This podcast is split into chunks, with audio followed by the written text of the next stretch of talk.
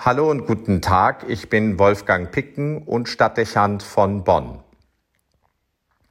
75 Jahre ist es auf den Tag her, dass in einem Krankenhaus in Münster der damalige Münsteraner Bischof Clemens August Kardinal von Galen verstarb. Wenige Tage zuvor war er aus Rom zurückgekommen, wo er vom Papst zusammen mit dem Kölner Erzbischof Josef Frings in das Kollegium der Kardinäle aufgenommen worden war. Die Bürger der Stadt empfingen ihren so geehrten Bischof mit großem Jubel und Stolz. Historische Fotografien zeigen Kardinal von Galen bei diesem Empfang in seiner Stadt mitten in den Trümmern der vom Zweiten Weltkrieg zerbombten Stadt. Für das Nachkriegsdeutschland war es ein besonderes Zeichen der Anerkennung und Ermutigung, dass zwei deutsche Bischöfe zu Kardinälen erhoben worden waren. Nach der von Deutschen verursachten Katastrophe des Weltkriegs und der Shoah, die vielen Millionen Menschen das Leben gekostet hatten, wären internationale Ächtung und Isolation zu erwarten gewesen. Die Entscheidung von Papst Pius XII. wies in eine andere Richtung. Sie unterstrich, dass das Volk der Deutschen nicht nur aus Verbrechern bestand. Es gab in ihm auch Persönlichkeiten, die in den Jahren der nationalsozialistischen Diktatur Haltung und Charakter bewiesen hatten. Für viele Bürger in Münster zählte ihr Bischof zu diesen mutigen Zeugen. Nicht umsonst trug er den Beinamen der Löwe von Münster. Nicht wenige hatten sich an der heimlichen Vervielfältigung und Verbreitung seiner Hirtenworte beteiligt, in denen er der Rassenideologie des Nationalsozialismus widersprach und seine Stimme deutlich gegen die Euthanasie erhob. Die Kardinalskreierung ein Jahr nach Ende des Krieges schien ausdrücklich diesen Bekennermut zu würdigen, zumal ein Bischof von Münster für gewöhnlich nicht in den Kardinalsstand erhoben wird. Zeitzeugen berichten, wie innerlich bewegt sie den Empfang des neuen Kardinals in seiner Bischofsstadt miterlebt haben. Es muss die Seele der meisten zutiefst berührt haben.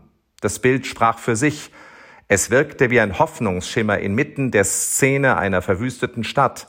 Es war ein Ankerpunkt des Anstands nach dem abgrundtiefen Absturz von Gewissen und Moral. Als sich eine Woche später, am 22. März 1946, die plötzliche Nachricht vom Tod des Kardinals in Münster verbreitete, war der Schock groß. Die Stadt hatte eine väterliche Figur verloren und das Land ein Vorbild, zu dem man aufschauen und an dem man sich ausrichten konnte. 2005 folgte der beständig anhaltenden großen Verehrung des Kardinals die Seligsprechung durch Papst Benedikt XVI. Sie wurde von vielen Kommentatoren durchaus kritisch begleitet. Manche historische Forscher meinten ausgemacht und zu Teilen auch nachgewiesen zu haben, dass Kardinal von Galen über vieles zu sehr geschwiegen hatte und in vielem seine Stimme hätte kraftvoller erheben können. Sie äußerten Zweifel an der Vorbildfunktion des Münsteraner Bischofs und bestritten, dass es angemessen sei, ihn selig zu sprechen. Aus der Retrospektive betrachtet mag das so erscheinen vom Schreibtisch der Forscher aus, die in gesicherten Zeiten und ohne jede persönliche Erfahrung von Terror und Unterdrückung ihre Maßstäbe anlegen und ein vollkommenes Leben nach Idealen verlangen. Aber eine Seligsprechung erhebt nicht den Anspruch an die betreffende Person, vollkommen zu sein. Sie markiert vorbildliche Züge, die sich aus dem Bekenntnis des Glaubens an Christus ergeben.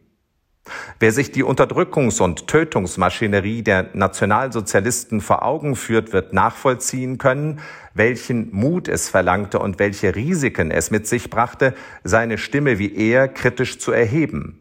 Wenn man bedenkt, dass viele Millionen Deutsche mitgemacht oder geschwiegen haben, dann wird man nicht umhin können, dem Einsatz des Münsteraner Bischofs Respekt zu zollen und seine klaren Worte vorbildlich zu finden. Wir leben in einer Zeit, die von Freiheit geprägt ist und keine Verfolgung kennt. Und dennoch stören wir uns daran, dass nur wenige ehrlich sagen, was sie denken, weil sie Nachteile fürchten.